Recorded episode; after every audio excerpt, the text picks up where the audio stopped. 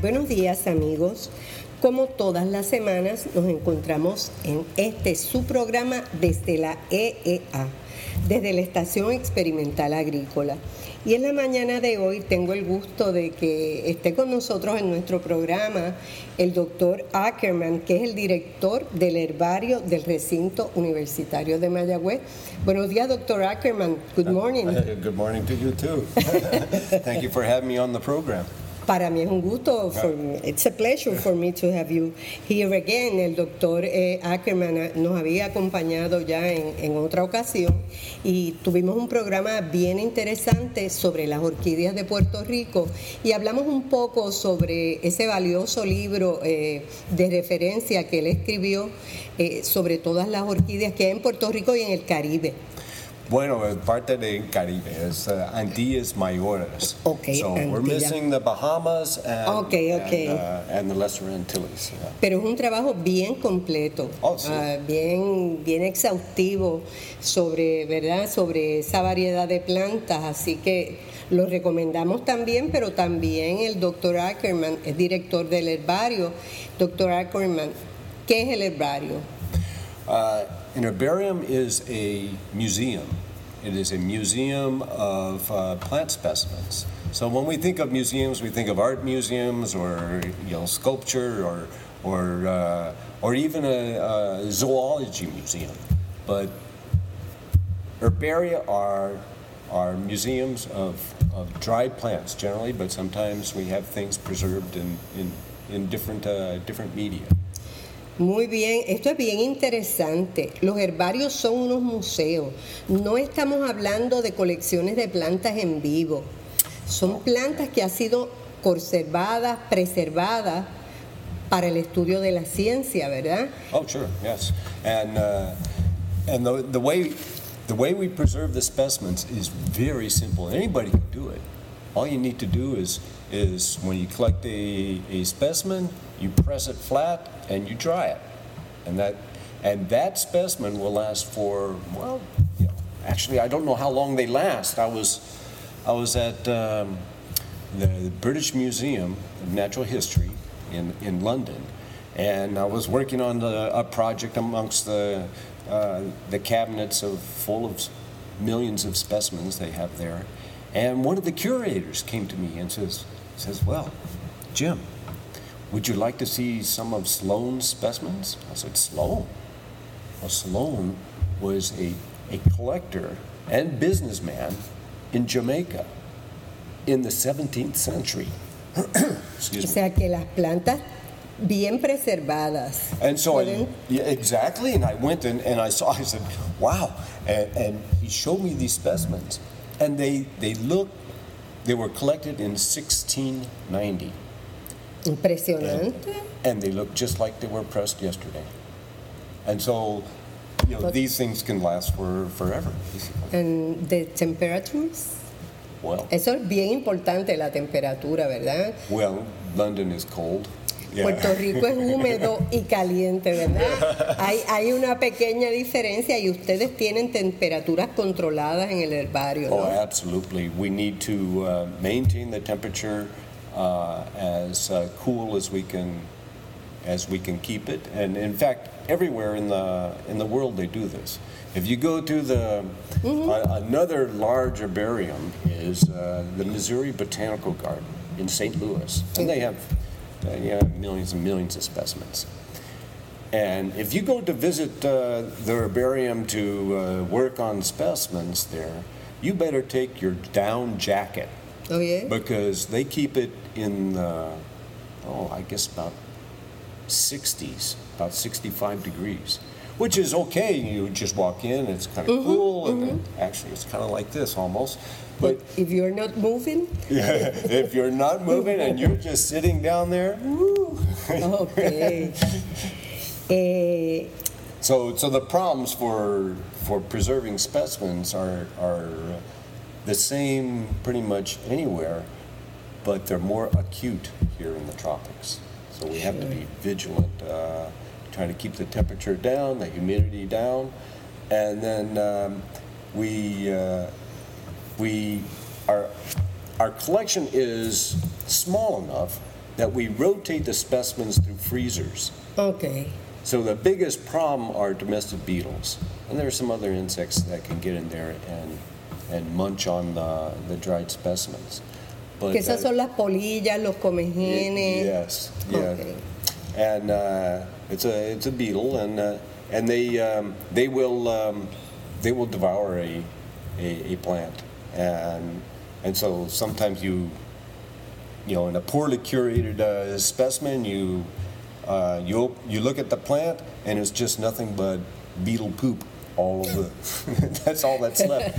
And of course, they always they always eat the most important parts of the the specimen first, and that'll be the flowers and the fruits. And doctor, who used the the the herbarium?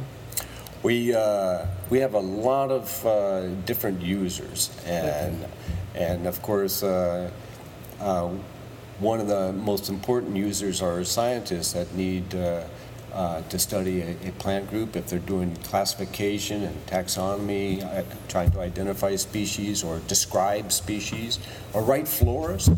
Uh, the herbarium is absolutely essential for that. And then um, uh, you know, so that, that's the taxonomy side of things, and a lot of ecologists come. Since here in, uh, in Rio Piedras, we don't have a lot of, you know, taxonomists, people classifying plants, uh, but we have a lot of ecologists. And they're, they're constantly coming into the herbarium and saying, what are the plants I, I'm looking at? Can you help me identify them? And of course, we offer that service to, to uh, help identify plants. Eh, en las plantas está la historia también. The history is in the plants also. Absolutely, Eh, yeah. The students, do you have many students that uh, use the the the herbarium as a research as tool? Uh, oh, sure. It's not just people who, uh, you know, carry around a PhD in their pocket that, that show up at, at herbaria. Exactly. In fact, uh, since our herbarium is uh, on campus, uh, Rio Piedras campus of the university, uh, most of our visitors are actually students. And, uh, you know, university students, undergraduates, and of course, uh, graduate students. And uh, they are usually coming in to try to get things identified. And, and then a lot of students work in the herbarium because they want to learn how to, uh, uh, how to do museum techniques, what, what's involved. And so we have volunteers coming in and, and helping out in that regard. In addition to that, we have uh, high school kids Okay. and, and elementary school kids that come and, Es and importante para que se para que se interesen, para que conozcan. Oh, they, they would, uh, they always come first because of our zoology museum, which I'm also director of. And, and that's because the teachers know about the zoology museum and, and the kids know about animals. And so they, they come. But the zoology museum is right next to the, the herbarium. Y allí. So we, we always, uh, uh, you know, if it's a full-size class and not just a small group, uh, we always split them up in two. One half goes to the uh, zoology museum, the other half goes to the herbarium, and we tell them all about uh, uh, the specimens, show them lots It's of different important things. to And then- familiarize the Yes. students with the plants and with other things than animals. They, they, they would have no idea that that kind of uh, resource is there. And, uh, and occasionally we get, um, uh, we get police departments uh, interested in, uh, in the herbarium. Uh, there was uh, one case where uh, uh, a disgruntled employee at a company in, uh, on the island uh, put something in their air conditioning system that made everybody itch. well, so they, they, had, uh, they had samples uh, of this fiber and they, they brought it to me to find out uh, what it is. And, and uh, uh, I recognized the, the hairs They're in very different plant groups have very dis- distinctive kinds of hairs on them, and I recognized the hairs, and I checked their herbarium and, and looked and make sure that uh, the specimens we had had this exact same kind of hairs, and, and I said, well, it's this plant that uh, the fibers are coming from. You don't have to worry about it other than it being itchy. Y ustedes están coleccionando plantas todo el tiempo. You are collecting all the time, preserving. Uh, Yes, we, we are uh, constantly uh, collecting. Um, We have a collections manager, Dr. Frank Axelrod, and uh, uh, he's been, uh, you know, he's collected quite a few, quite a few specimens, I think something like 15,000 or so. I don't remember exactly what his numbers Okay, are. okay. But uh, he wrote a book about uh, uh, the plants of, of Puerto Rico, uh, a checklist, and uh, that was published just a couple years ago. And then um, uh, he is now uh, looking at the flora of St. Eustatius and also Saba. These are uh, little islands in the northern Lesser Antilles that are part of the Caribbean Netherlands. And uh, Yeah. Caribbean, Netherlands. Oh, some people go to Ceiba. Uh, Ceiba is, uh, in Espanol, is Saba. So it's not to be confused with uh, Ceiba in Puerto Rico. But uh, on, on Saba, uh, people like to go there because it is the, the highest point in the Netherlands. So it, Mount Scenery is 600 and, uh, no, 800 something uh, meters high. And so if you want to go to the highest place in the Netherlands, you have to go to the Caribbean to do it. Okay. But anyway, so different islands, we're concentrating on different islands. We've gotten uh, a lot of specimens from uh, St. Uh, Lucia, and of course St. Eustatius, St. Uh, no, Saba, Saba, and then uh, of course my work throughout the, the Antilles. Okay. yeah, we have and exchange programs with other uh, institutions. We have a, a good sampling of, of specimens throughout the Caribbean. In fact, uh, we we focus on the Caribbean. We have a few other specimens Okay. elsewhere, O but sea, pero es una colección muy importante para Sí. nosotros. exactly. And do you have uh, exchanges with the Mayagüez Herbarium, We uh, Botánico? yes, we do have exchange programs with uh, Mayagüez. Uh, we don't have with uh, uh, the botanical garden, uh, and that is, uh, uh, and, and the reasons for that uh, is is that uh, you know the two herbaria are, are right next to each other, and the, and then the other. You didn't have to. Uh, and then, and, well, we're only, we're less than a mile apart. Yes, you know, they're not literally next to each other, but, uh, I, but, but the, the idea, uh, this leads to the idea of databasing the collection. And Mayagüez uh, has all their specimens uh, databased, and I think they have uh, between 25,000 and 30,000 specimens. Uh, uh, And in Rio Piedras, we have all our specimens, um, well, almost all. We have a few things that we still need to database, algae, I think, and, and fungi, and bryophytes, you know. But the, the vascular plants, the flowering plants, and, uh, uh, and gymnosperms and ferns, uh, they're all database. And, uh, uh, and then we are making big progress with databasing the collection here in the Botanical Garden, uh, where uh, Eugenio Santiago is director Yes. of the Botanical Garden. I think he, he had a, a little chat here too. Sí, Uh, sí. yeah. And, uh, and then we are also doing that for uh, Recursos Naturales. Uh, They have a small herbarium there, and uh, uh, they have. Y tienen database. intercambio también con ellos. And what about the private universities? Uh, no, there aren't. Uh, there aren't any herbaria in the private uh, universities. So it's just um, uh, the biggest one Uh, and the fastest growing one is here in Rio Piedras uh, on, on campus of uh, uh, University of Puerto Rico. And then uh, the, the next largest is, I guess, uh, the Botanical Garden here, Yes, and I- then I think so. And, uh, um, and then uh, in Recursos Naturales is uh, Es la más pequeña. is más pequeña. Uh, and that was, um, that was developed by uh, George Proctor when he was a botanist at, uh, at uh, Recursos Naturales.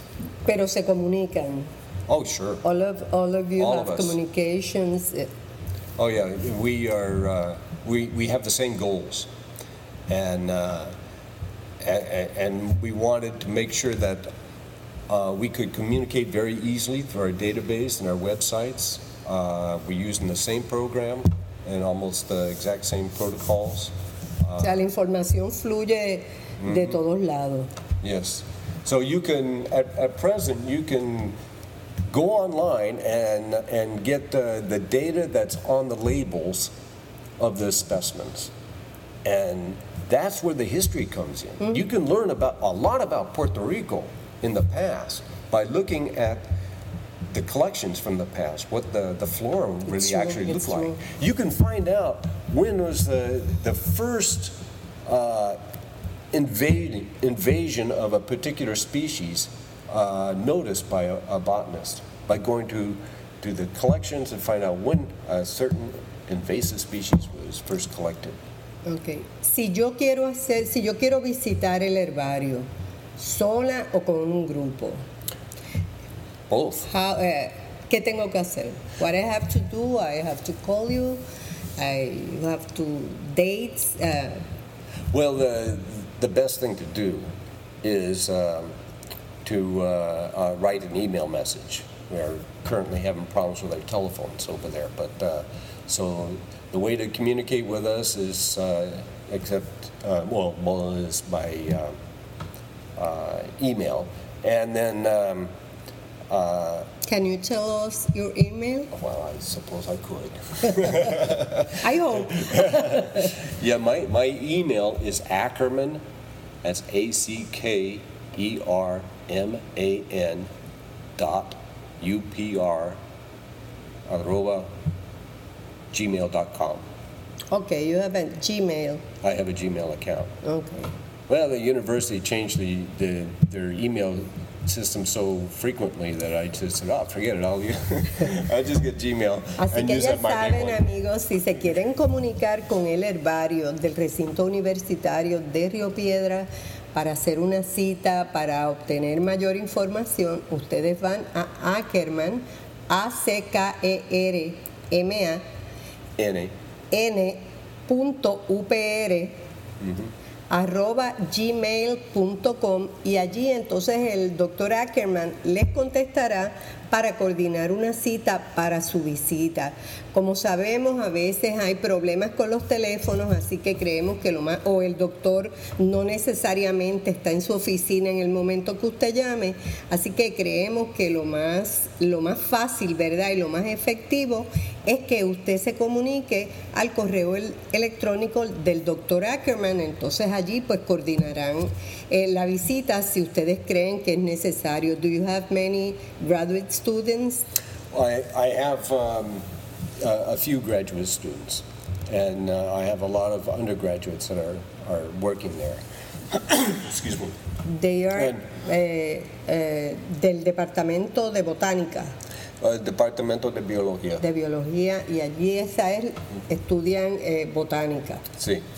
So uh, there, there's a number of people there, and, and you don't have to have a, an appointment to visit, but uh, as, as you were saying, sometimes, you know, Puede we're not llegar there. allí. Exacto, You take pero your chances if you drop Exacto. by, Pero but you're puede- welcome. Muy bien, gracias. Puede ser que usted llegue, lo encuentre a él y que esté disponible, ¿verdad? Que no esté ocupado y él pueda atenderlo, pero mejor es hacer una cita con él para que lo pueda recibir. Y si no es él, tal vez lo puede recibir algún estudiante, ¿verdad? Si usted no está, Yeah, sure. algún Yeah, my- my- algún teacher assistant. Yeah, my, my uh, collections manager, my, my uh, undergraduate and graduate students, all know how to uh, uh, introduce people to the herbarium, and, and they, they will give talks about it. And, and so, you know, everybody is, is prepared. Uh, the other thing to, to find out more information is uh, go to our website. And, uh, Mm, eso es interesante. Tienen un website, si usted nos puede dar la dirección también, porque pueden referirse directamente y si tienen más preguntas, más información, entonces se refieren al doctor Ackerman. herbario.uprrp.edu. herbario.uprrp.edu. Sí.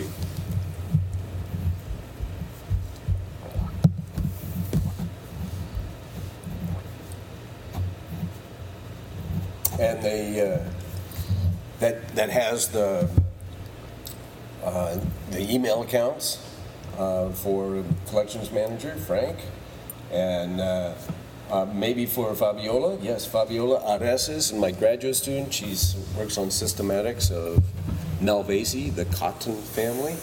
Fabia Areces. Fabiola Areses. Or Fabia, or Fabi Areses. Fabi Areces, arroba yahoo.com, es una de las estudiantes graduadas del doctor, así que, del doctor Ackerman, así que si usted necesita también comunicarse con ella para al- con, con el herbario para alguna información, pues puede referirse a Fabiola, que es la dirección que le dimos de Fabia Areces, arroba yahoo.com y entonces con ella puede coordinar una visita o, conseguir información adicional. And she, uh, she is also the, the, the creator of the virtual flora of the El Verde Field Station. So it's, uh, Recuerden también que en las notas, eh, en la introducción de nuestro programa, ya sea en Facebook o cuando usted vaya a buscar en la biblioteca, va a encontrar, le vamos a poner allí la dirección del doctor Ackerman y la dirección también de Fabiola, su ayudante, para agilizar el proceso de que usted pueda comunicarse con el doctor. Eh, si para recibir grupos también a través de Fabiola, ¿verdad? O de usted. yeah, yeah. Uh, Fabi is, um, uh, she, uh, she is actually probably the most important person in the, in the herbarium. Ella es la que está aquí siempre y la más que Yeah, I sabe. mean, you know, there's, me as the director and there's Frank as the collections manager, but, you know, Fabi somehow manages to find time to, to help, um, help visitors uh, constantly. She is uh, uh, our, our favorite person to be the face of the herbarium. She's very good, very knowledgeable person. So, uh, uh, so she's, uh, she's a good person to, to contact. Ok. Yes. Ya saben, Fabiola eh, es la persona que más fácilmente va a hacer su trabajo de comunicarse con el herbario y coordinar cualquier apoyo que el herbario le pueda dar a, a ustedes que nos están escuchando y que le interesa saber sobre los trabajos que se realizan y las colecciones que tiene el herbario de plantas de, de Puerto Rico y de algunos lugares del Caribe, pero concentradas mayormente en plantas de Puerto Rico. Plantas de Puerto Rico, sí. Tenemos uh, know, bastante uh, specimens de, de Puerto Rico. Eh, quería preguntarle, doctor, también en la biblioteca eh, de la Universidad de Puerto Rico pueden acceder a literatura, libros que usted haya escrito, boletines que usted tenga como o los compañeros, ¿verdad?, del herbario como resultado de investigaciones que ustedes hayan trabajado. Well, um, some of the best uh, literature for um, uh, for the study of plants is right in the herbarium. We we maintain a, a library there. People donate uh, books for us. We have exchange uh, programs. Uh, En el mismo herbario. in- in the yeah very same place and um, and it's a it's a better collection for identifying plants than than the the natural sciences library Ok. So it's, we're, we're fairly well equipped to identify uh, just about any plant uh, collected in the Caribbean. So we're, we're, we try to keep up Toda la información. yeah, all the information is, uh, uh, but of course now, you know, there are so many more resources on, online than, than just uh, uh, library books. So Sí, eh, the combination of the two is fabulous. Yo creo entonces, según lo que nos dice el doctor, que si ustedes entienden eh, que deben ser más ágiles buscando la información, es mejor referirse al herbario porque ellos tienen allí la referencia de todo lo que se publica relacionado con, con el tema de, de plantas. Así que es más fácil referirse al herbario que ir a la biblioteca porque ellos lo tienen todo clasificado e identificado para facilitarle el trabajo a usted.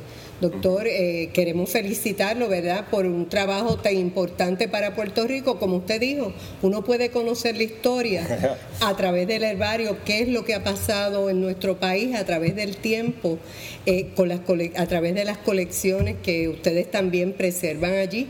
Así que muchas gracias por lo que hace y sabemos que esto va a servir para futuras generaciones. No se queda aquí, es para el futuro. Muchas gracias y qué bueno que pueda estar con nosotros y nos gustaría que en otro momento que usted tuviera información importante, ¿verdad? Además del herbario, como el libro, viniera donde nosotros primero nos interesa escucharlo. Well, thank you very much for having me once again, and uh, it's been a, a pleasure as usual. Ajá, y el placer ha sido de nosotros. Muchas gracias. Amigos, a ustedes buenos días. Espero que les haya interesado el programa de hoy.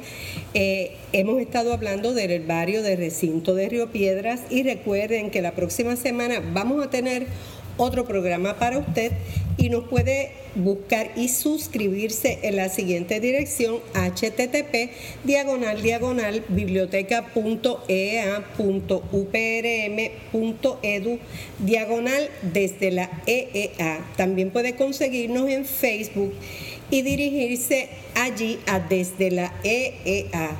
También puede bajarnos en iTunes y si usted tiene algún comentario, algún tema que le interese, puede referirse al bibliotecario de la Estación Experimental Agrícola, luis.méndez 4 arroba upr.edu. Que tenga un lindo día y recuerden, los esperamos la próxima semana.